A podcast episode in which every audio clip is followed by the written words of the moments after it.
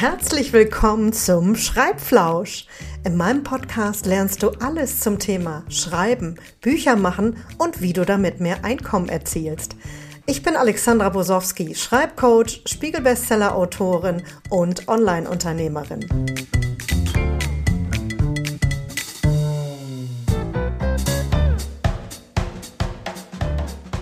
Ja, hallo. Ich bin total äh, aufgeregt, weil ich nämlich gerade mit Tansania zoome und neben mir sozusagen sitzt Stefanie Fuchs. Gar nicht neben mir. Sie sitzt äh, ungefähr, glaube ich, 15.000 Kilometer entfernt. Stefanie Fuchs und ich haben im vergangenen Jahr ein Buch geschrieben. Esepata, mein Platz ist bei den Maasai. Und das ist auch der Grund, warum Stefanie so weit von mir weg sitzt. Äh, denn wir haben das ganze Jahr 2022. Ähm, Tansania, Schleswig-Holstein hat miteinander gezoomt und wir haben an unserem Buch gearbeitet. Und ähm, Stefanie lebt nämlich seit zwölf Jahren in Tansania oder sogar noch ein bisschen länger, aber sie ist mit einem Maasai verheiratet und äh, lebt mit ihm und der großen Familie ähm, in Lesuit und das kann sie alles viel besser erzählen. Wir wollen euch heute mitnehmen in unsere Geschichte, wie wir überhaupt zusammengefunden haben, wie die Geschichte von Stefanie ist und warum das gar nicht so äh, schwierig ganz für mich war, auf eine Art und Weise ähm, es zu schreiben, weil ich habe nämlich auch einen Schwiegersohn aus Afrika, aus Simbabwe. Und ähm, aber trotzdem ist natürlich so ein Ghostwriting-Prozess ähm, eine ganz besondere Sache und da möchten wir euch heute ein bisschen mitnehmen und darüber berichten. Aber erstmal begrüße ich ganz herzlich Stefanie, die sich jetzt vorstellt und, und uns ein bisschen von ihrer Geschichte schon mal erzählt. Hallo Stefanie! Hallo, liebe Alexandra. Ich bin froh, hier zu sein in deinem tollen Podcast. Ja, im Podcast und im Video. Äh, wir hoffen natürlich ganz stark, dass auch heute die Leitung zwischen Tansania und Neumünster wieder hält. Aber ich glaube, äh, das kriegen wir ganz gut hin. Stefanie, stell dich doch einfach mal vor und erzähle uns ein bisschen äh, deine Geschichte. Ähm, ich bin, ich heiße Stefanie Vogt. Ich komme aus Deutschland bin 36 Jahre jung und lebe schon seit 13 Jahren. Es sind 13 Jahre in Tansania. Elf davon lebe ich in einer traditionellen Maasai-Boma, weil mein lieber Mann ein Maasai ist. Ähm, ich bin am 4. Januar 2010 in Tansania angekommen als Freiwillige für ein Forschungsprojekt. Ich habe Biologie und Umweltschutz studiert und hatte schon immer eine Leidenschaft für ja unsere und unsere Welt, unsere Natur und die die die das Aufverhalten unserer unserer natürlichen Orte in dieser Welt. Ähm, und das hat mich nach Afrika gebracht. Ich hatte auch schon immer eine Faszination mit Afrika, Af afrikanischen Tieren. Ich habe ganz viele Dokumentarfilme über die Serengeti gesehen, wie die Krokodile da die Gnus aus dem Mara ähm, ziehen und all so Sachen. Ähm, ja, und dann bin ich am 4. Januar hier angekommen, im 4. Januar 2010 im wunderschönen Tansania und habe für ein ganzes Jahr in der Wildnis äh, in der Nähe vom Selu Game Reserve im Süden von Tansania gearbeitet. Wir haben dort angeguckt äh, das Migrationsverhalten von Büffeln und Elefanten zwischen zwei Nationalparks. Dort habe ich auch Swahili gelernt, weil ich richtig ähm, reingekommen bin in die Kultur und ich war auch total interessiert äh, mit den Locals da zu reden. Deswegen habe ich ganz schnell Swahili gelernt. Und dann nach einem Jahr bin ich nach Mafia, auf die Insel Mafia. Es gibt ja das äh, super berühmte Sansibar, die super berühmte Insel Sansibar. Aber ich war nicht auf Sansibar, ich war auf der Insel südlich von Sansibar, die heißt Mafia Island. Und dort habe ich dann meinen Mann Sukoine kennengelernt. Ähm, sogar am ersten Tag auf der Insel habe ich ihn da getroffen. Und äh, bevor du nach Tansania gekommen bist, bist du ja im Rahmen deines Studiums schon, hast du schon eine erste Afrika-Reise unternommen oder einen Forschungsaufenthalt. Ähm, spannenderweise, und da haben wir auch die erste Verbindung zwischendurch, hat es dich nach Simbabwe geführt. Und ich glaube, da ist auch nochmal äh, dein Gefühl und die Liebe für Afrika äh, so gewachsen, oder? Erzähl uns noch ein bisschen kurz davon. Ja. Hab mal wieder den Zimbabwe-Part ausgelassen. Ja, es war, ich, hab, ich bin 2006 nach England, äh, um dort zu studieren und wollte dann unbedingt, ich war ein bisschen gelangweilt, um ganz ehrlich zu sein, von diesem Biologiestudium in England, wo man so viel über die Theorie redet. Ach, wie schützt man denn jetzt die Natur? Ach, wie schützt man denn jetzt die Tiere? Und ich wollte einfach raus in die Welt und es, äh, und es wirklich machen, nicht nur darüber reden. Und deswegen habe ich mich dann nach so freiwilligen ähm, Sachen umgeguckt und habe einen Flyer gesehen in unserer Uni, wo es Programme war, Freiwilligenprogramme, Umweltschutzprogramme in Südafrika oder Kenia oder Simbabwe. Und ich habe mich für Simbabwe entschieden, weil es einfach ähm, aufregender sich angehört hat als Südafrika. Jeder geht nach Südafrika, Kenia, jeder geht nach Kenia. Ich wollte einfach dorthin, wo keiner hingeht.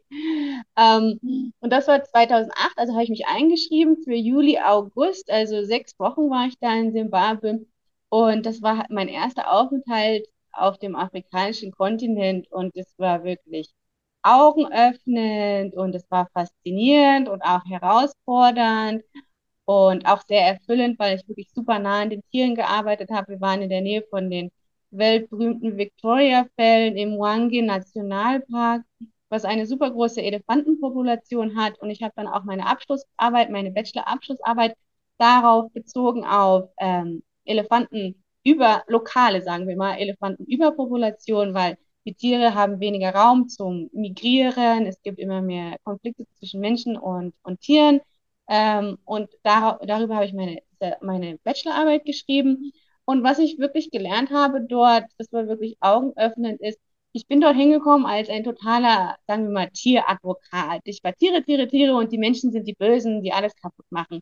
Aber was ich dort gelernt habe, ist wirklich, dass die Menschen, die sind Menschen. Ich bin ja auch ein Mensch. Wir haben, wir haben Herzen, wir haben Familien, wir, wir spüren Liebe, wir sind verantwortlich für unsere Kinder. Und was ich dort wirklich gelernt habe, weil ich auch mit den lokalen Farmern zusammengearbeitet habe, weil ich ihre Farmen äh, besichtigt habe, die zum Beispiel von, ihre Maisfarmen, die zum Beispiel von Elefanten durchwühlt worden sind und äh, plattgetrampelt wurden und sie haben ihre ganze Maisernte verloren und dann haben sie natürlich kein Essen, um sich selbst zu ernähren und ihre Familien zu ernähren. Das hat mir wirklich klar gemacht, dass Umweltschutz und, und sagen wir mal, Soziologie oder Anthropologie oder einfach ähm, die, dieser Teil davon, wir sind Teil der Natur, die Menschen sind Teil der Natur und durch, durch sehr viele moderne Einflüsse gibt es immer mehr Konflikte zwischen Tieren und Menschen, aber der Mensch ist nicht der Feind, gerade im Gegenteil, der Mensch ist eigentlich der Schlüssel dazu, unsere natürliche Welt, unsere Tierwelt, unsere Umwelt zu beschützen. Und das, das habe ich habe ich wirklich dort gelernt und das war faszinierend auch für mich. Und du hast auch gelernt, äh, mit wenig auszukommen, in der Natur zu leben und wie reich sie eben auch auf dem afrikanischen Kontinent ist. Und ähm, ich glaube tatsächlich, so habe ich das empfunden, da ist die Liebe zu Afrika entstanden. Und ähm, äh, ganz spannend, dass du vergessen hast, wieder Simbabwe zu äh, äh, erwähnen, weil spannenderweise, ähm, wenn der Ghost, äh, ich als Ghostwriterin muss, höre mir natürlich äh, Stephanies Geschichte an und ich muss eine Art Dramaturgie entwickeln. Also was ist wichtig, was lassen wir weg? Äh, weil man natürlich nicht alle Einzelheiten. Und für Stefanie war eigentlich Simbabwe überhaupt nicht mehr wichtig, weil es weit weg lag und ihre, ihr Augenmerk eben jetzt auch bei dem Leben mit dem Maasai lag. Aber ich habe immer gesagt, nein, Stefanie, das müssen wir machen, weil die Leute müssen doch wissen, wie du nach Afrika gekommen bist. Äh, also das ist ein Teil, äh, wo man eben sieht, wo man eben auch um die Themen oder die Schwerpunkte ringt weil ich muss nichts anderes tun, als auch eine Leserreise zu entwickeln. Und ähm, das ist natürlich von Seiten derjenigen, über die ich die Biografie schreibe, ist das überhaupt nicht immer einzusehen, warum will sie denn jetzt das machen oder das oder warum ist ihr das wichtig? Ähm, das nur am Rande. Ähm, wir springen jetzt gleich wieder rüber äh, auf die Insel Mafia, weil da hast du eben deinen zukünftigen Mann kennengelernt. Erzähl uns davon ja. und dann, wie sich euer Weg weiterentwickelt hat. Ja, also es war der 4. Januar 2011, da bin ich gerade auf Mafia angekommen. Wir waren in einem kleinen Dorf dort, in einem Meeresschutzgebiet. Das Dorf hieß Utende. Und als ich auf diesem Forschungscamp angekommen bin, habe ich mich fast ähm, so eingeschlossen gefühlt, fast klaustrophobisch, weil dieses Camp im Vergleich zu dem Camp, woher ich gekommen bin, da in der Nähe von dem Nationalpark äh, auf dem Festland in Tansania. Dieses Camp war so klein jetzt auf Mafia. Und ich bin dort angekommen und nach zehn Minuten habe ich gesagt, ey, ich muss hier raus, ich muss mal ein bisschen durch das Dorf laufen. Da habe ich meine äh, freiwilligen Kommilitonin, die hieß Sophie, in der Hand genommen und gesagt, hey Sophie, lass uns mal durchs Dorf laufen. Weil ich war, ich habe mich schon wohlgefühlt, ich war schon ein ganzes Jahr in Tansania, ich konnte Swahili, ich, ich hatte keine Angst oder keine Berührungsängste und ich wollte einfach sehen, okay, wo sind wir denn da? Und ich wollte einfach den Horizont sehen. Irgendwie habe ich mich da so klaustrophobisch. Ich habe gleich das Camp vermisst, woran ich mich gewöhnt hatte für ein ganzes Jahr. Und dann sind wir raus ins Dorf und dann kommen uns auf einmal eine Gruppe von drei oder vier Maasai. Ich kann mich gar nicht mehr genau daran erinnern, wie viele Maasai da waren, weil ich nur Augen für Sukoine hatte. Er war ein bisschen größer als die anderen und er hat so wunderschöne kleine Augen und ich war einfach fasziniert vom ersten Moment an, den ich ihn gesehen habe. Er hat diese traditionellen Gewänder getragen. Das, das hatten sie alle, die, all diese drei oder vier Maasai. Aber ich hatte halt wirklich nur Augen für, für ihn. Und dann habe ich so ein bisschen versucht, mit ihnen zu schwätzen aus Swahili. Oh, hallo, was macht ihr denn so? Und die waren irgendwie nicht so interessiert. Ich glaube, rückblickend waren sie gerade auf ihrer Mittagspause, weil er hat ja für, er arbeitet als Security dort für eine Tauchschule. Und die waren vielleicht, die mussten einfach zurück zur Arbeit, aber haben sich vielleicht gedacht, okay, was will denn dieses kleine 24-jährige Mädel von uns? Okay, sie spricht Swahili, aber whatever. Ähm, und ich glaube, er hat mir auch gesagt, er kommt aus dem Ngorongoro, was ja nicht wahr ist. Er kommt ja gar nicht aus dem Ngorongoro, aber er hat mir dann später gesagt, dass er dachte, ich würde überhaupt nicht wissen, wenn er mir den Namen seines Dorfes nennt, würde das mir überhaupt nichts sagen, was ja auch super wahr ist. Ähm, ja, aber das war so unser erster, unser erstes Treffen und ja, und seitdem haben wir uns dann äh, immer mal öfter in dem kleinen Dorf gesehen, weil es gab nur ein kleines Restaurant oder eine Bar, wo, wo, wo, wo wir dann immer hingegangen sind nach der Arbeit und dann saß die Maasai da auch immer. Aber Sukoine und seine Maasai Freunde waren, die wollten irgendwie nicht den Kontakt zu sehr zu uns weißen europäischen Leuten. Die haben sich immer so ein bisschen an ihren eigenen Tisch gesetzt und haben kein Interesse gezeigt. Ähm, aber ich habe dann öfter mal, angefangen, versucht mit ihm zu reden. Wir sind immer an seiner Tauchschule vorbeigegangen, auf dem Weg zum Strand runter, habe ich ihm immer zugewunken. Und dann irgendwann äh, saß ich in dem lokalen Restaurant mit einem Kumpel und dann kommt Zukoine durch die Tür und mein Kumpel sagt, ach guck mal Steffi, da kommt dein Maasai. Und ich so, hä, warum nennst du ihn mein Maasai? und er sagt, und das Lustige war ja, ich habe ihn zu meinen Freundinnen, habe ich ihn ja mein Maasai genannt. Oh, da kommt mein Maasai, weil ich ihn ja mochte. Und dann sagt mein Kumpel genau die, diese, dieses Wort, dieses, wie ich so eine nenne. Und ich habe gedacht, hä? Und dann sagt mir mein Kumpel, ja, Stefanie, weißt du denn nicht, ja, der mag dich doch nicht so. Ha, er mag mich. Das hätte ich nie gedacht, dass er an mir interessiert ist, ja. Und so hat es dann angefangen, dass wir angefangen haben zu reden und dann ehrlich zueinander waren, ja. Sehr schön, aber es hat tatsächlich auch eben noch drei Wochen gedauert, bis ihr dann äh, irgendwie auch äh, zusammengekommen seid. Und ähm, so, dann äh, Einzel die Einzelheiten dazu, die gibt es natürlich im Buch zu lesen. die ganze Liebesgeschichte. Äh, so, irgendwann, man ist verliebt, man stellt das fest und dann ist aber ziemlich schnell der Abreisetag für dich klar, weil dein, äh, dein Aufenthalt war nur begrenzt. Das ist ja auch ein sehr streng reglementiertes Meeresschutzgebiet. Man darf da nicht einfach nach Lust und Laune hinreisen, touristisch gesehen und schon gar nicht äh, selbstbestimmt sagen, wie lange man da ist, sondern das ist streng reglementiert. Und das heißt, irgendwann gab es den Punkt, ähm, ihr seid ein Paar, ihr seid verliebt miteinander, aber wie geht es weiter? Also welche Perspektive hat das? Ähm, das ist ja nicht ganz einfach. Wie habt ihr, wie seid ihr da zu dem Schluss gekommen, dass ihr nur in Tansania leben könnt?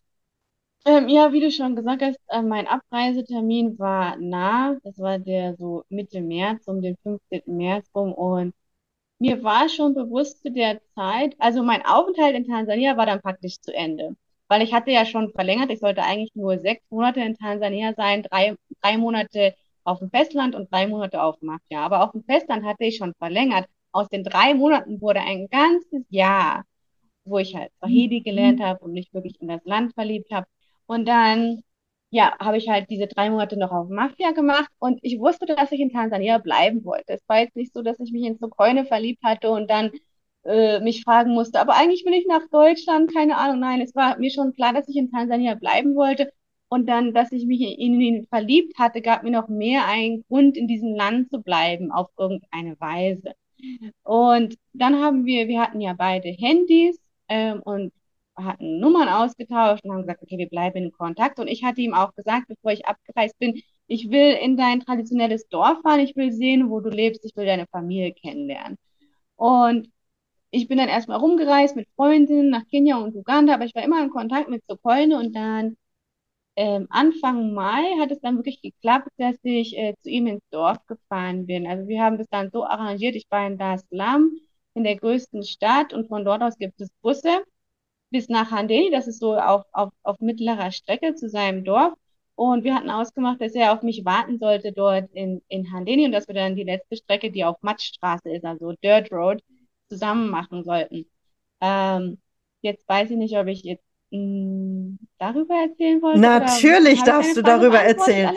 Äh, ich ähm, ich äh, komme sozusagen mal rein. Äh, was ich nämlich ergänzen möchte, ist, äh, jeder fragt sich jetzt vielleicht, oh, was hat denn die ganze Zeit deine Familie dazu ge äh, gesagt? Und man muss eben sagen, tragischerweise hat äh, Stefanie ihre Eltern sehr früh verloren. Und ähm, sie hat ihren Kontakt zu Deutschland auf eine Art auch früh eben Richtung Ausland gerichtet, weil sie nämlich nach dem Abitur mit ihrer Schwester schon nach äh, Australien gereist ist und ähm, dann sich entschieden hat, in England zu studieren. Also tatsächlich hast du in Deutschland nur eine sehr kleine Familie. Deine Eltern waren bereits äh, verstorben und dann hängt da natürlich auch keiner dazwischen, der sagt, oh Kind, du kannst doch nicht woanders in ein anderes Land gehen. Das habe ich jetzt einfach mal ergänzt. Und äh, ja, auf dem Weg äh, zum ersten Mal in Sokoinesdorf kam es eben leider auch zu einem tragischen Unfall. Äh, und ähm, wir mussten sehr oft über Busunfälle schreiben, äh, reden, äh, Stefanie und ich. Und hier zeigte sich auch nochmal, also äh, wie wichtig, sage ich jetzt mal, für den Schreibprozess ähm, ähm, meine Erfahrung, ich war halt ein halbes Jahr vorher das erste Mal überhaupt in Afrika gewesen, in, in weil mein Schwiegersohn eben dort herkommt. Und ich habe zum ersten Mal selber Dirt Roads erlebt. Und das hat mir, äh, um, wenn man sich, ich muss ja die Leser insofern mitnehmen, ähm, die, die Strecke, die reine Busstrecke waren vielleicht 250 Kilometer. Hier in Deutschland würde man dafür irgendwie mal schlappe zwei, zweieinhalb Stunden brauchen. Ähm, aber tatsächlich ist es sehr viel komplizierter, sehr viel aufwendiger, sehr viel unkomfortabler, ähm, in äh, einem afrikanischen Land auf diesem Weg zu reisen. Und die Busse sind halt auch sehr oft kaputt.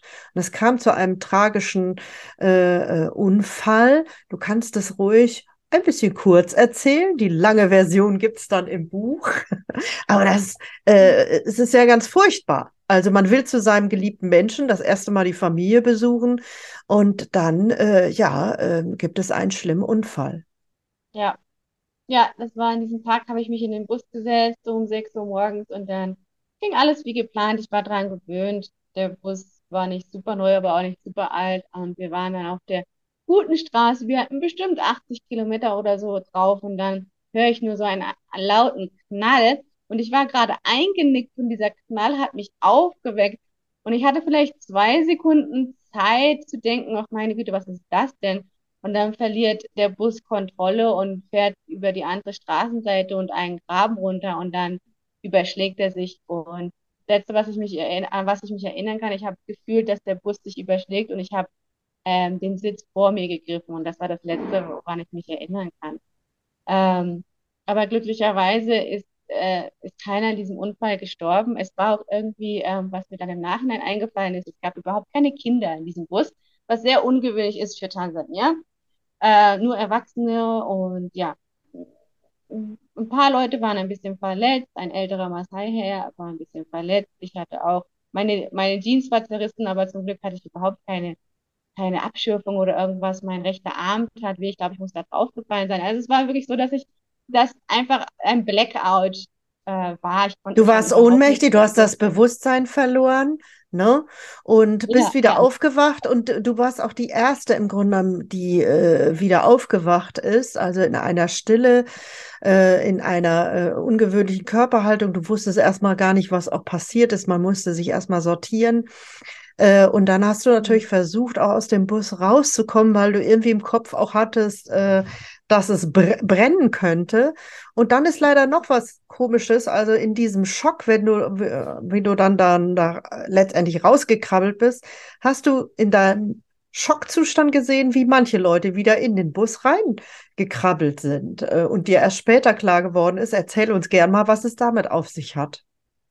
Ja, ich war ja die erste aus dem Bus draußen. Wir haben die, die, die, die Scheibe hinten eingeschlagen und sind dann rausgekrabbelt. Und dann stand ich da zitternd und habe den Bus angeguckt und meine ganzen Sachen waren da noch drin, meine zwei Taschen, meine Flipflops. Ich war barfuß, hatte Scherben in den Füßen.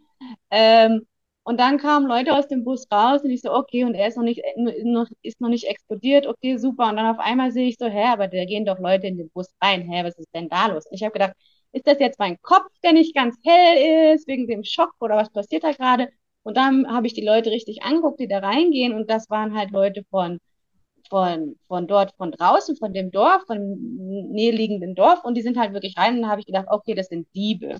Und in dem Zeitpunkt bin ich dann auch wieder in den Bus rein, habe gesagt, ich hole jetzt lieber meine Sachen raus, bevor die dann gestohlen wurden. Ja, das, das passiert öfter mal, dass ähm, im südlichen Afrika oder generell in Afrika, dass es bei Unfällen gibt es dann öfter Plünderer, die dort reingehen.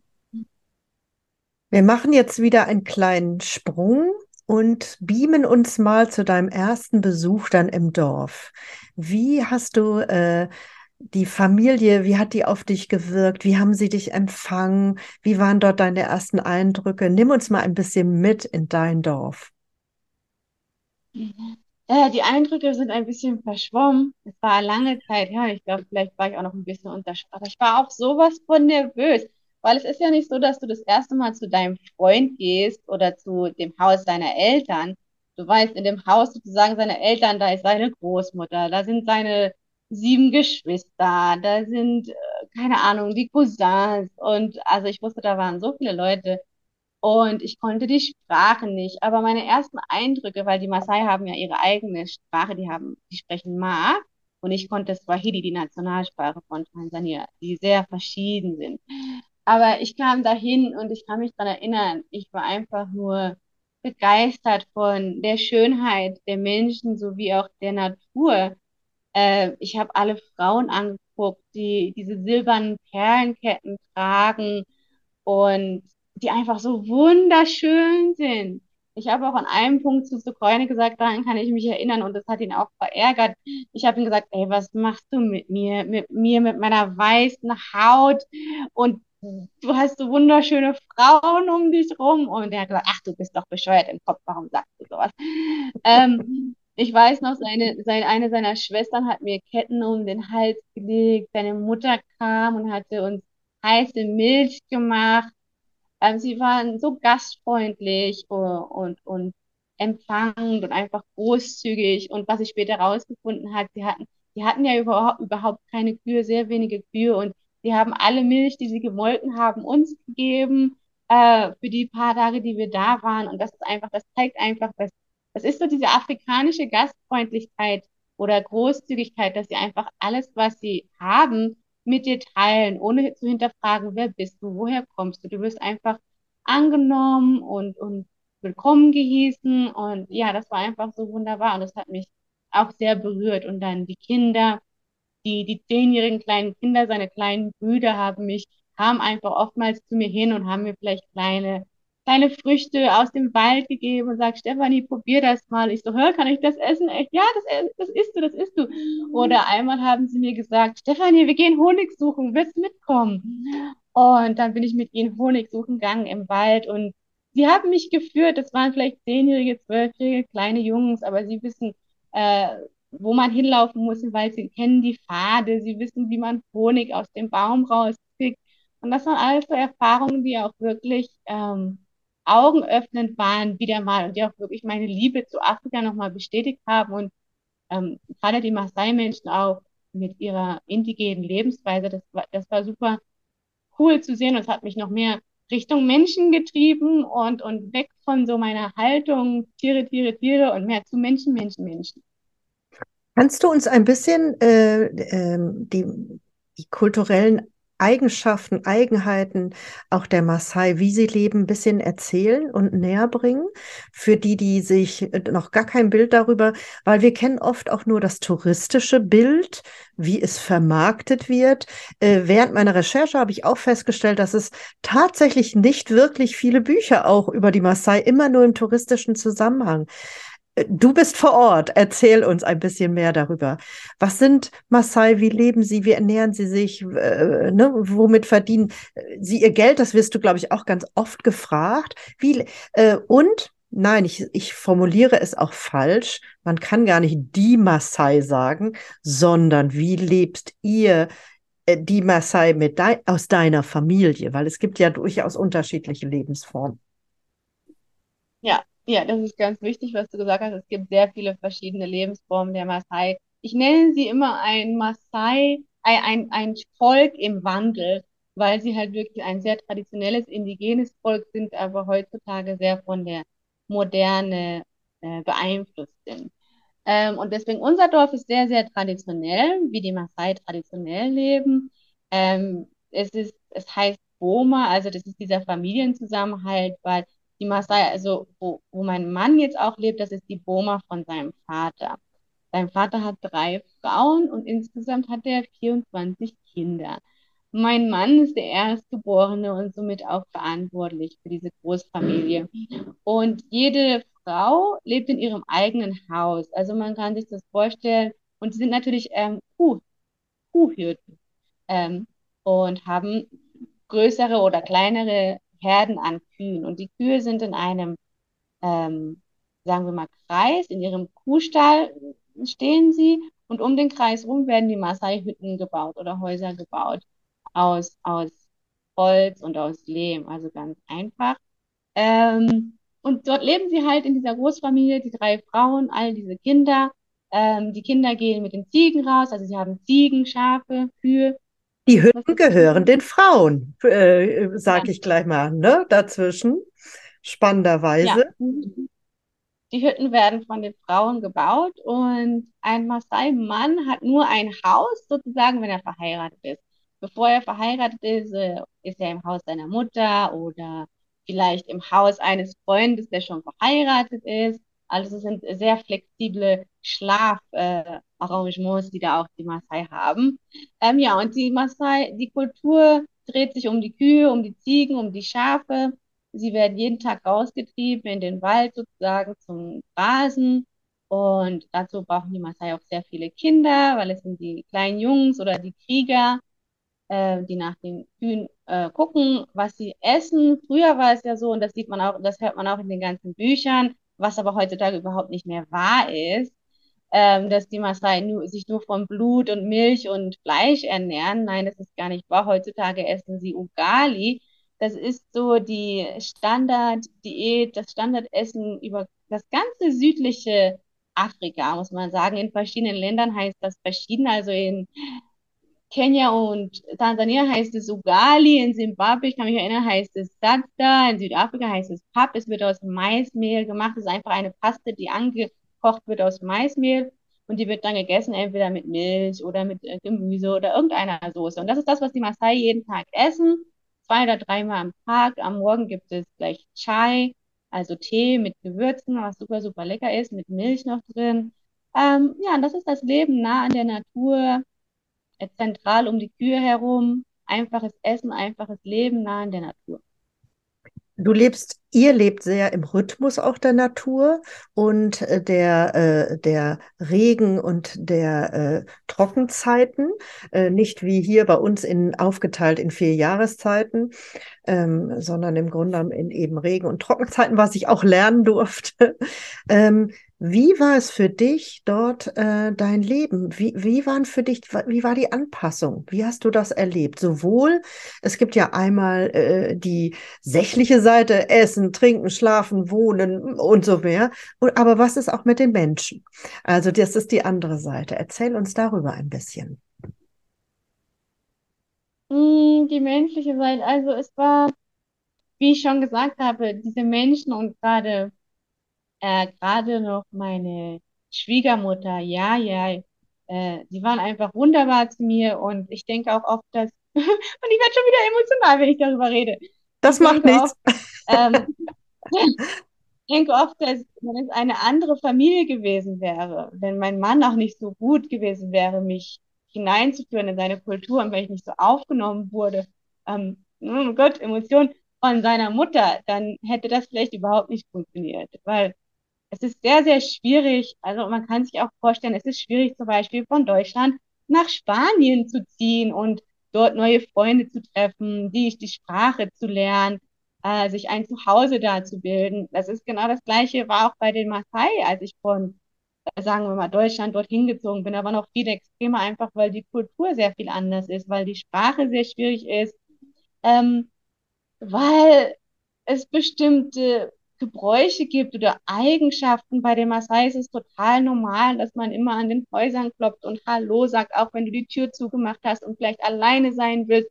Aber du kriegst nicht wirklich Zeit, alleine zu sein, weil es gibt 20 Kinder und 10 Frauen, die mit dir reden wollen. Und es war einfach schwierig. Auch die Begrüßungen äh, in der Maasai-Kultur wird Respekt, auch gerade Respekt für die Älteren sehr groß geschrieben.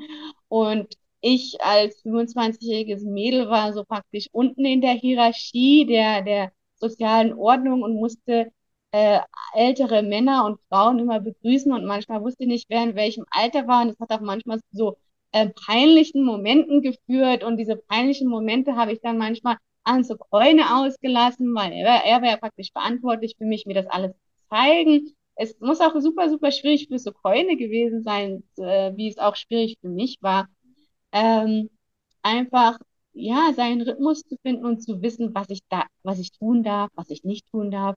Einfach nur ganz kleine Sachen wie zu sitzen. Wie habe ich zu sitzen als Frau? Die Maasai-Frauen sitzen oft auf dem Boden unter dem Schatten eines Baumes und machen ihren Maasai-Schmuck da. Es gibt bestimmte Weisen, wie man da sitzen muss, äh, weil man alle Röcke trägt und man muss sich ja verdecken und all so kleine Sachen. Und ähm, aber ich hab, ich war immer die Person, äh, ich war immer vorsichtig und ich wollte nichts falsch machen, aber ich wollte auch nah an den Menschen sein. Und deswegen habe ich, bin ich auch immer über meinen eigenen Schatten gesprungen und habe mich mit den Frauen hingesetzt und versucht, mit ihnen zu reden. Und es war sehr viel Gelä Gelächter dabei, aber nie in irgendeiner Weise bösartig. Es war immer alles super lieb und sie haben, waren immer sehr darüber bemüht, mir zu zeigen, wie sie leben und wie sie Sachen machen. Und das hat mich sehr fasziniert und ich war auch immer bereit, von ihnen zu lernen und mich wirklich anzupassen.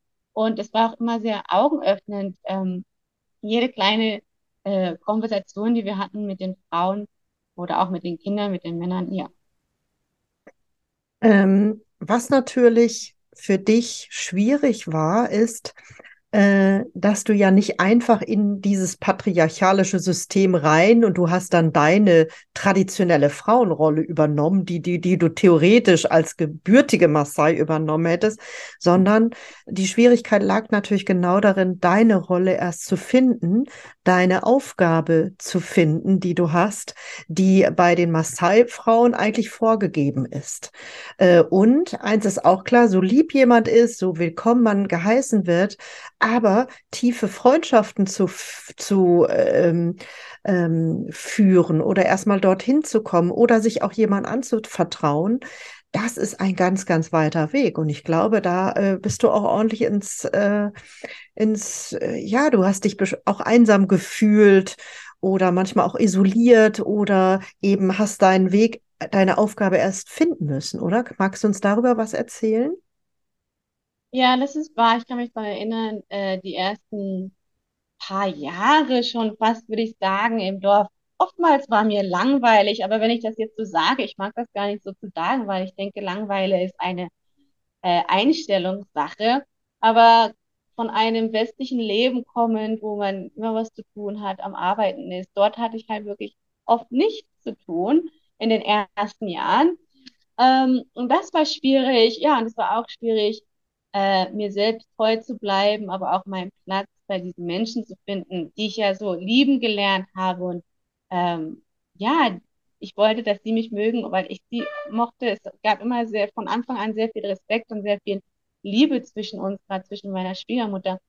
Ähm, aber es war schwierig, meinen Platz zu finden. Und bis heute, bis heute habe ich manchmal noch Gedanken, wo ich denke, okay, mache ich das jetzt? Gehe ich jetzt zu dieser Zeremonie? Ziehe ich jetzt traditionelle Maasai-Klamotten an?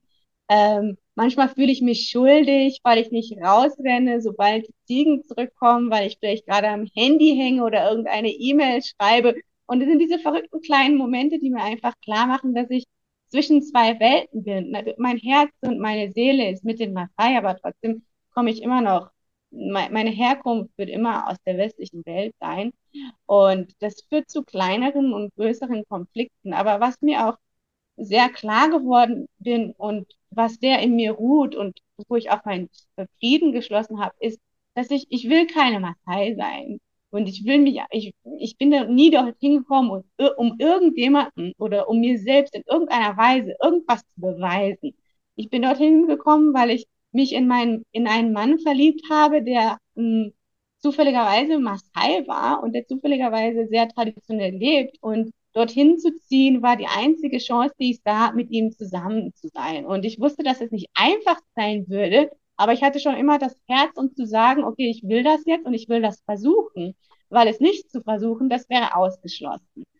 Und es war so schwierig, wie ich gedacht hatte, dass es schwierig sein würde. Und es gab so viele Momente, gerade in den ersten zwei Jahren, wo ich geweint habe, wo wir uns gestritten haben, wo ich gedacht habe, ich kann das nicht. Aber ich habe mich immer wieder zusammengerissen und auch sehr viel über mich selbst nachgedacht und habe sehr, sehr viel über mich gelernt, habe sehr viel über zwischenmenschliche Beziehungen gelernt, habe sehr viel über kulturelle ähm, Verschiedenheiten gelernt, über Toleranz und Akzeptanz. Und ja, es war einfach eine super positive Erfahrung im Großen und Ganzen, die sehr, sehr schwierig war. Aber ich bin so dankbar, dass ich da durchgegangen bin, weil es wirklich einfach eine ganz, ganz, also es hat mir so viel, ich habe so viel dazu gewonnen. Auf so vielen Ebenen. Das ist äh, wunderschön, wie du das auch nochmal schilderst. Und ähm, wir erwarten oft als Menschen immer, ja, dass es immer alles nur schwarz und weiß ist und dass es überall dann äh, flauschig und schön sein muss.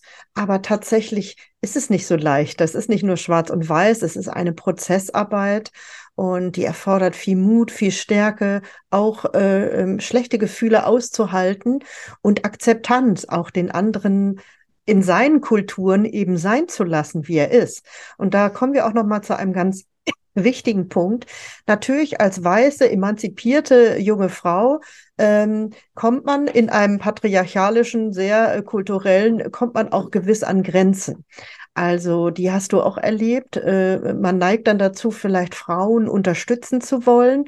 Aber so funktioniert das ja nicht einfach. Man kann nicht sagen, hey, ich komme ja aus Europa und zeig euch mal, wie, wie ihr das besser machen könnt.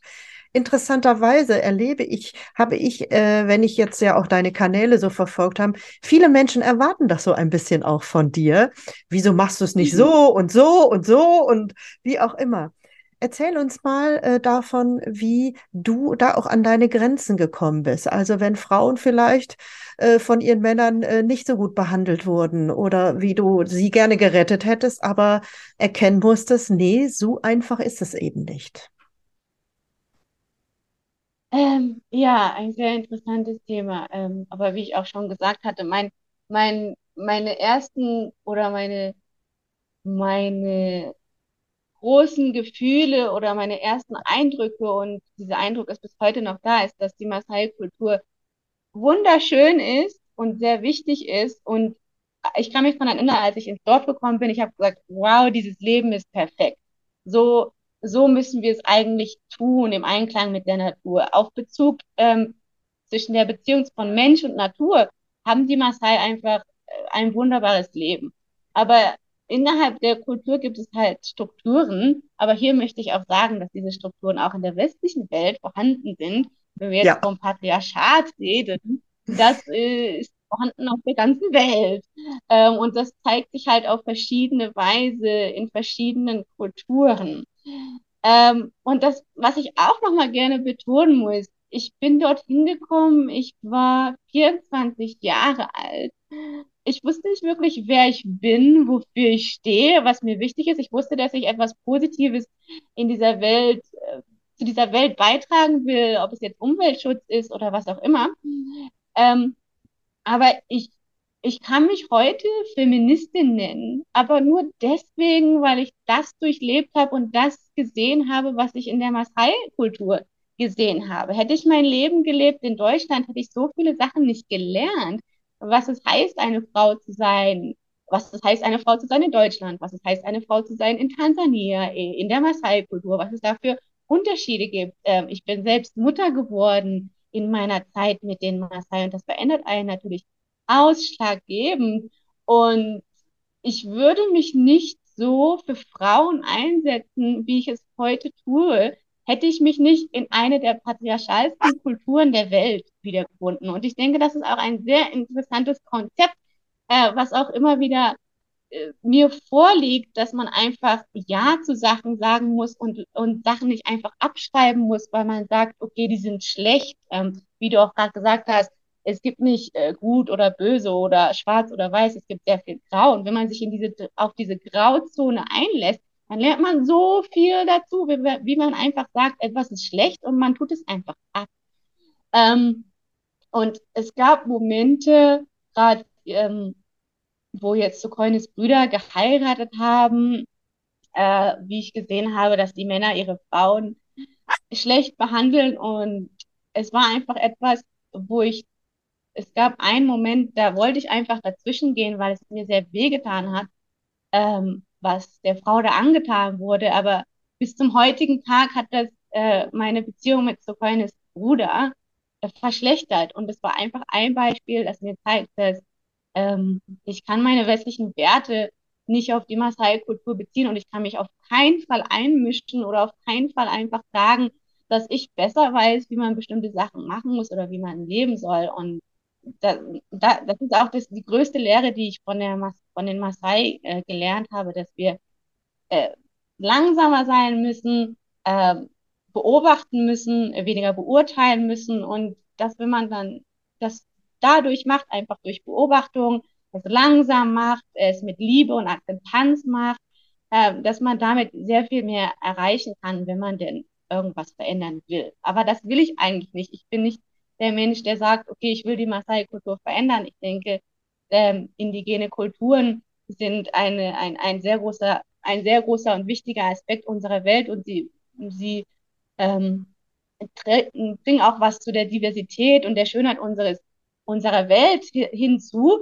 Und ich denke, es ist sehr schwierig, ähm, sich da irgendwie rauszunehmen, dass man in irgendeiner Weise das Recht hat, irgendwas verändern zu wollen. Mhm. Kommen wir mal zu den zwei schwersten Dingen eigentlich, die unmittelbar äh, eigentlich hintereinander passiert sind. Ähm, du bist Mutter geworden und dann ging es dir sehr schlecht und dann kam eine große Dürre. Also letztendlich hat es zu was hat es auch euren Lebensweg sehr verändert? Ähm, wir wollen gar nicht ganz viel darüber erzählen, aber ein bisschen. Ähm, wie ist es dir nach der Geburt deines Sohnes ergangen? Ah, die Geburt meines Sohnes war, hm, wenn ich es in einem Wort sagen würde, traumatisch. Ähm, ich habe meinen Sohn zur Welt gebracht in Dar es Salaam, in der größten Stadt, weil ich es mich einfach nicht getraut habe, meinen Sohn auf die Welt zu bringen, wie die Maasai-Frauen ihre Kinder auf die Welt bringen, und zwar Hausgeburten mitten im Dorf, äh, betreut von einer traditionellen Hebamme. Und ich habe mir das einfach nicht zugetraut durch meine westliche Herkunft, was ich auch heute ein bisschen bereue.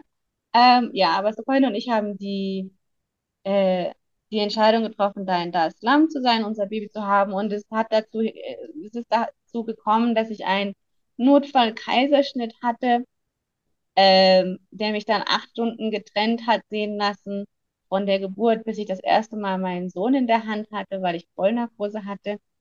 Und es war super schwierig, die Zeit nach der Geburt, weil ich mich sehr isoliert gefühlt hatte. Ich war einsam. Ähm, ich glaube, wenn ich jetzt darauf zurückkomme, dass die Diagnose jetzt heißen würde, Depression, Wochenbettdepression. Ich hatte natürlich keinen Arzt oder irgendjemanden, der mir in irgendeiner Weise sagen konnte, okay, was ist jetzt los mit mir? Aber ich habe einfach mich lethargisch gefühlt. Ich hatte einfach ich sah den Sinn nicht darin, morgens aufzustehen. Ich hatte überhaupt keinen Appetit. Ich hatte sogar überhaupt keinen Hunger. Habe nur gegessen, weil ich wusste, dass ich essen musste. Ähm, ich war einfach unglücklich, habe mich selbst verloren. Ich, ich kann mich daran erinnern, ich habe Gedanken gehabt in meinem Kopf. Ich habe mich gefragt, was war es, was ist es das, was mich jemals glücklich gemacht hat? Was, was hat mich vor der Geburt meines Sohnes glücklich gemacht? Also es war, es war super schwierig ähm, und dazu hat sich auch noch meine Beziehung Oh, ausgerechnet jetzt gibt es hier eine kleine Unterbrechung. verändert. Ich war enttäuscht Ah, davon. Stefanie, jetzt hast du, haben wir dich gerade einen Moment. Moment verloren. Warte, jetzt bist du wieder da. Äh, wir haben Mhm. dich verloren bei der Aussage, als du gerade erzählen wolltest, dass sich dein Verhältnis zu Sokoine verschlechtert hat. Ja, Vielleicht es hat, kannst äh, ja, Sokoine hat sich nach der Geburt emotional äh, entfernt von mir. Ich hatte einfach gedacht, dass er öfter fragen würde, wie es mir geht. Das hat er eigentlich so gut wie überhaupt nicht gemacht. Also ich war enttäuscht äh, in seinem Verhalten nach der Geburt und das kam hinzu zu meiner Depression, dann, dass ich meine Er hat sich auch nicht für deinen Sohn interessiert, für euren Sohn. das muss man auch ja, sagen, ne? ja. Was, was in der Maasai-Kultur äh, normal ist, dass die Männer sich wenig für die Kinder interessieren, bis, sagen wir mal, zum ersten Lebensjahr oder zweiten Lebensjahr. Aber trotzdem hätte ich gedacht, dass er das anders machen würde. Oder ich war einfach enttäuscht und es war emotional schwierig, es war körperlich schwierig, es war eine ganz, ganz schwierige Zeit. Ähm, und dann zu der Zeit kam auch noch die Dürre dazu. Also ich hatte meinen Sohn im Februar 2016 und dann Ende 2016, 2017 kam die Dürre dazu und ich war einfach, es war einfach eine Zeit, ein Sturm emotional, ein Sturm emotional äh, und dann auch unsere Lebensgrundlage war bedroht von der Dürre. Die, die Kühe Ich, hat, äh, ich hake da noch Mal ein, weil im Grunde genommen äh, war durch die Geburt, durch äh, deine dein, dein Gemütszustand, durch das Verhalten von Sokoine, gab es einen Moment, wo du wirklich gezweifelt hast, dort noch länger leben zu können. Also, und das war, glaube ich, kurz vor der Dürre. Also, dass du wirklich gedacht hast, musst du dein Kind nehmen und äh, vielleicht doch wieder nach Europa äh, gehen. Aber ähm, ich glaube, letztendlich war es auch irgendwo wieder keine Option, weil du kein Leben in Europa mehr hattest, wie auch immer. Und dann kam die Dürre, um das ja, nochmal so ein bisschen einzuordnen. Erzähl uns, ja. was in der Dürre passiert ist. Ähm, also in der Regen, die Regenzeit in Tansania soll ja Anfang November oder Dezember. In diesem Jahr 2016 hat es nicht geregnet, ähm, bis zum März 2017. Ähm, und das hieß halt einfach, dass die Kühe fast ein Jahr lang überhaupt kein Gras zu fressen hatten. Wir mussten sie am Leben halten mit extra Futter, das wir gekauft haben. Ähm, Mutterkühe hatten Kälber und hatten keinen Tropfen Milch. Äh, wir haben versucht, die Ziegen zu melken, um die äh, Kälber am Leben zu erhalten. Aber ich kann mich daran erinnern, ich glaube, zu der Zeit hatten wir drei Kälbchen, die geboren sind. Die sind alle gestorben. Wir haben alles versucht. Also man muss sich das mal vorstellen, ein, ein Muttertier, was, ein, was so dünn ist und gerade es so geschafft hat, äh, ihr Kind zu gebären, ihr Kälbchen zu gebären und dann hat sie keinen Tropfen Milch. Und dann stehen wir einfach da und greifen uns an den Kopf und denken, meine Güte, was ist das denn jetzt? Und die Kühe sind das Zentrum der Maasai-Kultur. Und oh, ohne Kühe gibt es keine Maasai. Und ich, ich, ich sah einfach diese Sachen, die da geschehen sind. Und ich hatte ja selbst, ähm, dadurch, dass ich ein bisschen Geld hatte, als ich nach Tansania gekommen bin, ich hatte ja zu Keune und seiner Familie 60 Kühe ungefähr gekauft. Das heißt, mein, sehr viel von meinem Geld stand da drin, unser Lebensunterhalt, unsere Lebensweise, so zu leben wie die Maasai. Und ich habe einfach gedacht, ach du meine Güte, was, was passiert denn jetzt, ähm, wenn das weiter so geht, dann wird die Maasai-Kultur aussterben äh, Maasai-Kultur ähm, braucht Regen, es braucht eine, eine gesunde Natur, ein gesundes Ökosystem. Regen bringt Gras, Gras füttert die Kühe und die Kühe füttern die Maasai sozusagen. Es hängt alles zusammen. Und dadurch, dass ich ja Biologie studiert habe und diese ganzen Kreisläufe auch sehr gut kenne, es wurde mir einfach bewusst, dass der Klimawandel die Maasai-Kultur bedroht und ich hatte mich gefragt und dann, und dann kam es einfach ein Moment, wo ich gesagt habe, okay, ich muss irgendwas tun, gerade mit meinem Biologie-Hintergrund, ich muss doch irgendwas tun können, um diesem Klimawandel entgegentreten zu können, dass wir es noch schaffen, unsere Kühe zu füttern, auch, auch wenn es öfter mal Trockenzeiten gibt. Und das war äh, ein Wendepunkt sowohl in deiner Krise, ähm, äh, in, in, in deiner persönlichen Krise, in eurer Beziehung und auch äh, in deinem weiteren Leben, weil du hast nämlich dann äh, die Idee gehabt, äh, du hast angefangen zu recherchieren. Ähm, wie, wie, was kannst du tun? Wie, was kann verändert werden? Du bist äh, auf die Idee gekommen, ein Landmanagement-Programm in Kenia mit Leuten des Dorfes äh, zu machen, wo man einfach, äh, wo die ähm, Maasai lernen können, anders mit, äh, mit der Ernährung der Kühe umzugehen, dass man das eben, äh, dass man Dürrezeiten überstehen kann. Aber dafür musste halt sehr viel Geld her, 5000 Dollar. Und da ist die Idee zu deinem ersten Crowdfunding entstanden. Und du hast eben äh, ganz alleine in deinem Dorf weit ab ähm, bist du auf Social Media, du hast Kanäle eröffnet und du hast dein erstes Video gedreht, weil dir war klar, ähm, wenn kein Mensch weiß von dir, von deiner Existenz, von äh, eurem Plan oder was auch eure Not ist, dann kann auch niemand etwas dafür spenden oder euch was geben. Ähm, erzähl davon noch ein bisschen. Ja, du hast es schon sehr gut erzählt. Ähm, ich habe halt einfach recherchiert, was ich da machen kann, habe das Mara Training Center gefunden in Kenia was ein Bootcamp sozusagen anbietet, gerade für Maasai-Leute, um andere Wege zu finden oder auch ihre Köpfe zu öffnen darüber, dass sie sich vielleicht anpassen müssen, auch in ihrer sozialen Weise, wie sie ihre Familien führen, wie viele Kinder sie haben, all diese Sachen, um halt einfach die Klimawandel resistenter zu machen. Ähm, ja, und ich brauchte halt eine Crowdfunding-Kampagne dafür, weil das Geld hatte ich nicht. Und ähm, das habe ich dann gemacht und deswegen habe ich Instagram aufgemacht, habe mich Masai Story genannt auf Instagram, weil es nicht um mich gehen sollte und meine Story mit Sokoine zum Beispiel, sondern es sollte um die Masai gehen, ähm, was sie uns beibringen können gegenüber über, über Naturschutz, Klimawandel, ihren Wert in dieser Welt als indigenes Volk, all diese Sachen, was vor, vor welchen Herausforderungen sie heutzutage stehen, ihre Kultur beizuhalten, all diese Sachen.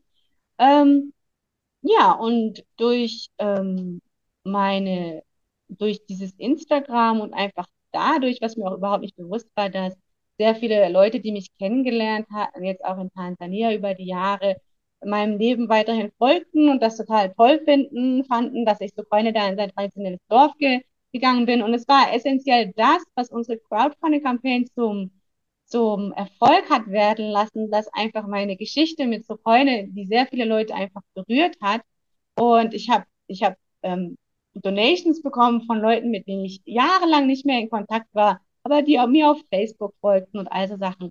Und es hat mich wirklich berührt und es hat mich wirklich, hat mir wirklich vor Augen geführt, okay, dass meine Story auch irgendwas Besonderes ist und dass ich damit was anfangen kann. Und ich habe immer mehr, es hat mich immer mehr dazu geführt, zu sehen, dass meine Leidenschaft oder das, was mir sehr wichtig ist, ist, dass die Menschen, die Maasai, die Welt, die Maasai kennenlernen, die, die Welt ihre Augen öffnet für indigene Völker, dass es mehr Akzeptanz gibt zwischen den Kulturen.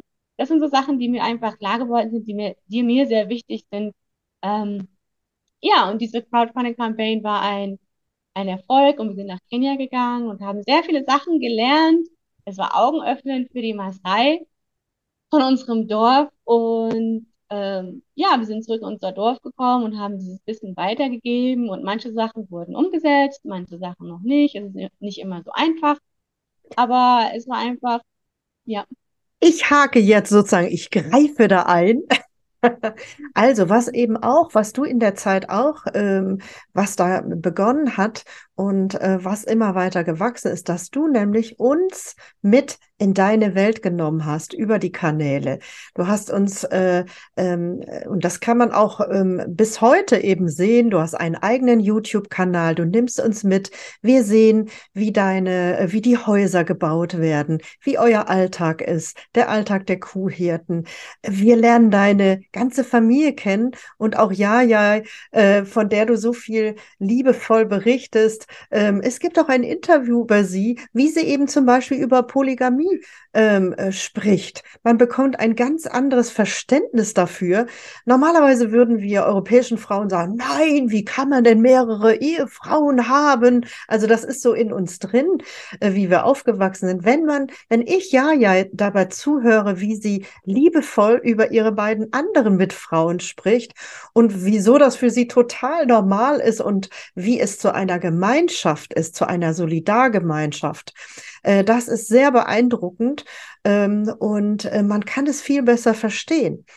Äh, und äh, ich glaube, dass das auch äh, dazu geführt hat, dass dir sehr viele Menschen folgen, weil sie plötzlich verstehen, ach, guck mal, so läuft es da. Und ähm, ja, du machst im Grunde genommen wie so einen kleinen äh, ähm, äh, Wissenschaftskanal, sag ich jetzt mal. Also erklär's mir Sendung mit der Maus in Deutschland oder wie man das. Also man erfährt mhm. einfach auf sehr einfachem persönlichem Wege ganz unkompliziert, wie ihr dort lebt, äh, wie, welche, äh, wie die Frauen den Schmuck machen, wie die Traditionen sind, wie die Maasai-Krieger, ähm, äh, welche Phasen sie durchlaufen und so weiter.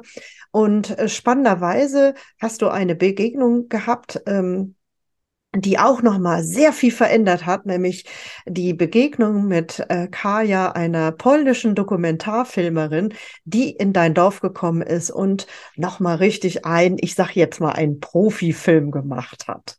Und das hat, glaube ich, ganz viel verändert, oder? Okay, ich muss jetzt gerade mal eine Pause machen, weil mein Taxifahrer hat mich angerufen und den muss ich vielleicht mal zurückrufen. Okay, dann erzähle ich ein bisschen weiter, weil wir können jetzt nicht die Aufnahme stoppen. du machst einfach, ich, äh, du rufst an, weil das ist ja ganz wichtig, und ich erzähle hier noch ein bisschen, damit die Aufnahme weiterlaufen kann. Ja, also äh, ich erzähle von dem polnischen ähm, Dokumentarfilmpärchen, ähm, das ähm, Stefanie kennengelernt hat. Und äh, ähm, Kaya von Globe Story ist in das Dorf ähm, gekommen und hat einen 20-minütigen Film gemacht, geschnitten.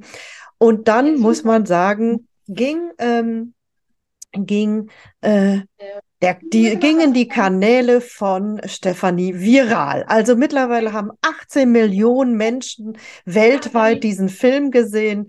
Und so haben wir auch äh, sie gefunden ähm, ähm, unsere gemeinsame Agentin, äh, die Süddeutsche Zeitung, hat eine Reportage über äh, Stefanie gemacht und so sind wir auch zusammengekommen. Dort hat unsere Agentin, die ihre Geschichte gelesen, ähm, Christine Proske von Ariadne Buch aus München.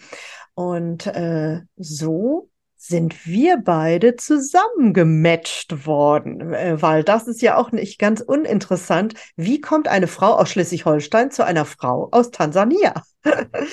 ähm, so, Stefanie, musst du los oder kannst du hier noch ein bisschen zu Ende erzählen? noch so 15 Minuten habe ich noch.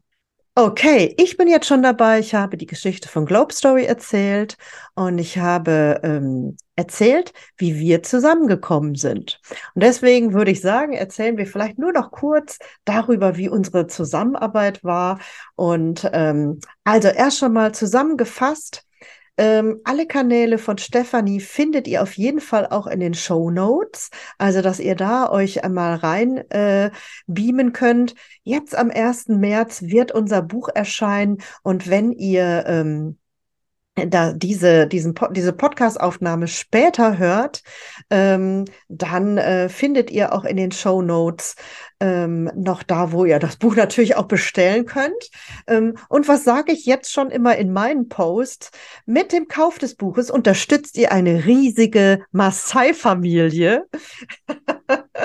Und das finde ich auch besonders. Aber wir nutzen jetzt noch mal eben äh, zwei Minuten oder fünf, äh, um über unsere Zu Zusammenarbeit äh, zu sprechen. Also Stefanis Geschichte kennt ihr. Äh, ich habe kurz eben, meine kennt ihr auch ein bisschen, wenn ihr mir hier schon länger folgt. Aber tatsächlich mh, mm, Ghostwriting, also schreibe die Biografie von jemand anderem. Ähm, das ist gar nicht so einfach, aber ich mag es und ich kann es. Und aber was natürlich die wichtigste Voraussetzung ist, ist erstmal, dass wir irgendwie uns mögen. Und äh, ihr müsst euch vorstellen, äh, zwei vollkommen fremde Menschen werden über zwei Kontinente äh, zusammengeschmissen. Und ähm, äh, es bedeutet, das ist ein, einfach eine sehr große Vertrauensarbeit. Also Stefanie muss sich mir öffnen äh, ich sage jetzt mal, wir sind nicht nur altersmäßig äh, ein bisschen sehr weit auseinander, sondern natürlich, ich glaube, dass Stefanie eher ein, ein ruhigerer, zurückhaltender Mensch ist und ich bin ein bisschen und aus Nordrhein-Westfalen. Das heißt, ähm, ja, auch zwei unterschiedliche Persönlichkeiten müssen das auf sehr schnellem Wege das Vertrauen miteinander entwickeln, um wirklich auch ähm, sehr intime Gedanken, sehr intime Geschichten ähm, überhaupt miteinander austauschen zu können. Und das geht nur, wenn man eben äh, offenen Herzens ist. Und das ist vielleicht das, was uns beide auf jeden Fall verbindet. Wir sind beide äh, sehr offen. Aber ähm, es ist auch so, ich muss eine Dramaturgie entwickeln, die andere Person sagt, wieso willst du denn das jetzt wissen? Oder wieso, das ist doch überhaupt nicht wichtig. Weil natürlich jeder zu seiner Lebensgeschichte eine ganz eigene Wahrnehmung hat, was für ihn wichtig war oder äh, was schwierig war. Und auch, ehrlich gesagt, der Geist ist so, der menschliche, der will sich auch nicht unbedingt an alles erinnern, weil nicht alles schön ist oder schön gewesen ist. Weil man muss leider auch in einer Biografiearbeit ganz bewusst auch in den Schmerz gehen. Wir müssen äh, offen sein, über alles zu sprechen. Und erst es ist auf jeden Fall eine Prozessarbeit. Wir können nicht am Anfang sagen, so, worüber schreiben wir oder sprechen wir denn in aller Breite? Ähm, auch schmerzhafte Stellen, wann äh, äh, Ereignisse, die äh, gewesen sind, was schreiben wir genau? Ich sehe mich immer als Anwältin der Person, für die ich. Ich habe eine große, große Verantwortung, weil es ist nicht meine Biografie, sondern es ist in dem Fall Stefanis Biografie äh, oder äh, eben Benjamins Biografie. Und ich darf behutsam durch den Prozess führen und erst final müssen wir aussortieren, was lassen wir doch weg, was ähm, müssen nicht alle erfahren, was ist wichtig, wie müssen wir auch andere Menschen schützen, die eben, äh, es, es geht ja oft nicht nur um das eigene Leben, sondern an einer Biografie sind viele Menschen beteiligt. Man darf nicht einfach auch in deren äh, Intimsphäre eindringen und Dinge erzählen, die sie gar nicht äh, befürworten können oder wie auch immer. Das ist schon eine sehr hohe verantwortliche Aufgabe. Und das war unsere Aufgabe, gemeinschaftlich zu entscheiden, welche Botschaft ist Stefanie total wichtig, welche welche Dinge brauchen aber auch ein Buch, eine Dramaturgie? Und ja, das ist nicht nur immer flauschig, sondern das ist, äh, erfordert auch von uns eine Art Auseinandersetzung. Aber äh, ich denke, wir haben das sehr gut bewältigt sehr liebevoll. Und ich meine, wir arbeiten, ein ganzes Jahr haben wir zusammengearbeitet. Und natürlich in einem Jahr passiert eine ganze Menge. Man durchläuft Krisen, man hat Operationen, man hat dies, man hat das. Äh, man hat die, die Familie flippt hier aus, die Familie flippt auf der anderen Seite des Kontinentes aus. Man hat auch mit den normalen Widrigkeiten zu tun. Und all das äh, müssen wir immer äh, auffangen. Und ähm, aber ich glaube, es ist total wunderbar äh, gelungen. Oder was sagst du, Stefanie? Hm. Ja, ich bin ein bisschen nervös, weil meine, weil meine GB, meine Data geht gleich zu Ende. Aber es war, ja, es war, es war super äh, interessant, aber auch herausfordernd. Aber was du auch gesagt hast, ich glaube, das war sehr wichtig zwischen uns, dass wir das überhaupt zusammen hinbekommen haben, ist, dass wir beide sehr offene Menschen sind und auch sehr herzliche Menschen sind. Und ich habe dir auch schon oftmals gesagt, dass ich das sehr bewundere, wie du das überhaupt auf die Reihe bekommen hast. dich in ein Leben eines Menschen so einzuführen und es dir wirklich halt, dass es dir wirklich am Herzen liegt, dass du diese, Geschichte gut erzählst. Ähm, und ich glaube, das können nicht alle und du hast da wirklich ein Talent dafür, ja, und es ist, ich, es, es verwundert mich, dass du das kannst äh, und dass du das so gut hinbekommen hast, ja, und ich denke, es braucht halt einfach eine gewisse Person von Mensch, die auf jeden Fall deinen Job machen kann, aber ich denke auch durch meine Art, dass ich einfach offen bin und dass ich eigentlich keine Angst habe, über so persönliche Sachen zu reden, das, das hilft auch. Also spannenderweise, ich bin fest davon überzeugt, äh, Stefanie ist eine wunderbare Geschichtenerzählerin äh, und äh, hätte wahrscheinlich, wenn sie nicht seit 13 Jahren in Tansania lebt, es sogar auch selber schreiben können. Äh, auf eine Art und Weise, mit Hilfe vielleicht, mit Begleitung. Ähm, aber äh, irgendwann fehlen einem dann doch die deutschen Worte ein bisschen oder äh, wie ein Buch strukturiert wird. Äh, und deswegen sehe ich mich eben als Unterstützerin dieses Prozesses. Aber es hat eben auch so gut funktioniert, weil wir beide partnerschaftlich durch den Prozess äh, gegangen sind. Aber natürlich ist das dann auch komisch. Das ist immer die erste spannende Aufgabe. Treffe ich überhaupt den Sound derjenigen? Weil es ist ihre Geschichte und es soll auch nach Stefanie klingen und nicht nach Alexandra.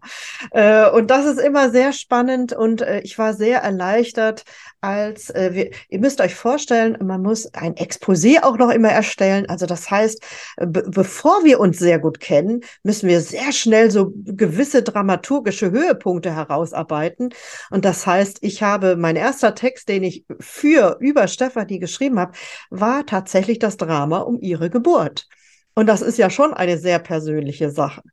Ich war sehr erleichtert, als ähm, sie sich dort wiederfühlen konnte. Wir mussten später natürlich noch mal daran arbeiten, aber ähm, sie hat gemerkt, hey, Alexandra versteht mich. Sie, sie versteht, was ich ihr sagen möchte oder was dir wichtig ist. Und äh, das muss man unbedingt miteinander tun. Und bevor jetzt hier dein Data wir uns verlieren, äh, mhm. äh, Stefanie macht sich nämlich genau jetzt auf dem Weg äh, nach Deutschland. Nein, gar nicht wahr. Sie fliegt erst nach Österreich, aber sie fliegt heute äh, nach Europa äh, und wird dort an der ersten ähm, Fernsehsendung teilnehmen. Am 28. Februar ist sie im NDR ähm, bei der Sendung Das auf dem roten Sofa. Ich werde das alles in den Show Notes noch ähm, verlinken. Und wie gesagt, wenn ihr diesen Podcast oder dieses Video später seht, äh, dann wisst ihr schon, ob es uns gelungen ist, ein Spiegel-Bestseller zu werden. Daran arbeiten wir ganz fest. Ähm, Stefanie kommt auch. Wir werden hier zwei Lesungen sogar miteinander machen. Sie wird in Norddeutschland sein. Wir werden in Neumünster und Lübeck gemeinsam lesen. Aber dann geht es auch für sie noch weiter nach Frankfurt, nach Berlin und wer weiß wo noch hin. Sie ist äh, ungefähr vier Wochen hier in Europa. Und ähm, ich wünsche euch, dass ihr sie irgendwo seht, kennenlernt, besucht uns, kauft das Buch. Ein bisschen Eigenwerbung muss jetzt sein. Mhm. Unterstützt die Maasai-Familie. Ähm, ich freue mich sehr, äh, dass äh, ich diese Arbeit für Stefanie tun äh, durfte. Das war für mich auch ein sehr, ähm, es ist immer eine sehr seelenvolle und besondere Aufgabe und auch eine große Ehre. Und ähm, mir hat es auch viel Freude gebracht. Und äh, ja, jetzt wollen wir eben auch ein bisschen feiern, was wir geschafft haben. Deswegen flippen wir hier jetzt auch ein bisschen aus. Stefanie, vielen Dank. Dein Taxi wartet gleich. Deine, äh, deine Data ist bald verbraucht. Und ja. äh, wir sehen uns nächste Woche und können uns in die Arme nehmen. Ja, genau. Wir haben uns bisher immerhin schon einmal gesehen im Original. Da hast du mich hier besucht in Neumünster. Aber das ist eben jetzt schon wieder lange her, fast ein Jahr. Und ich freue mich, wenn wir uns dann äh, nächste Woche wieder im Original sehen können. Ich sage vielen Dank und bis später.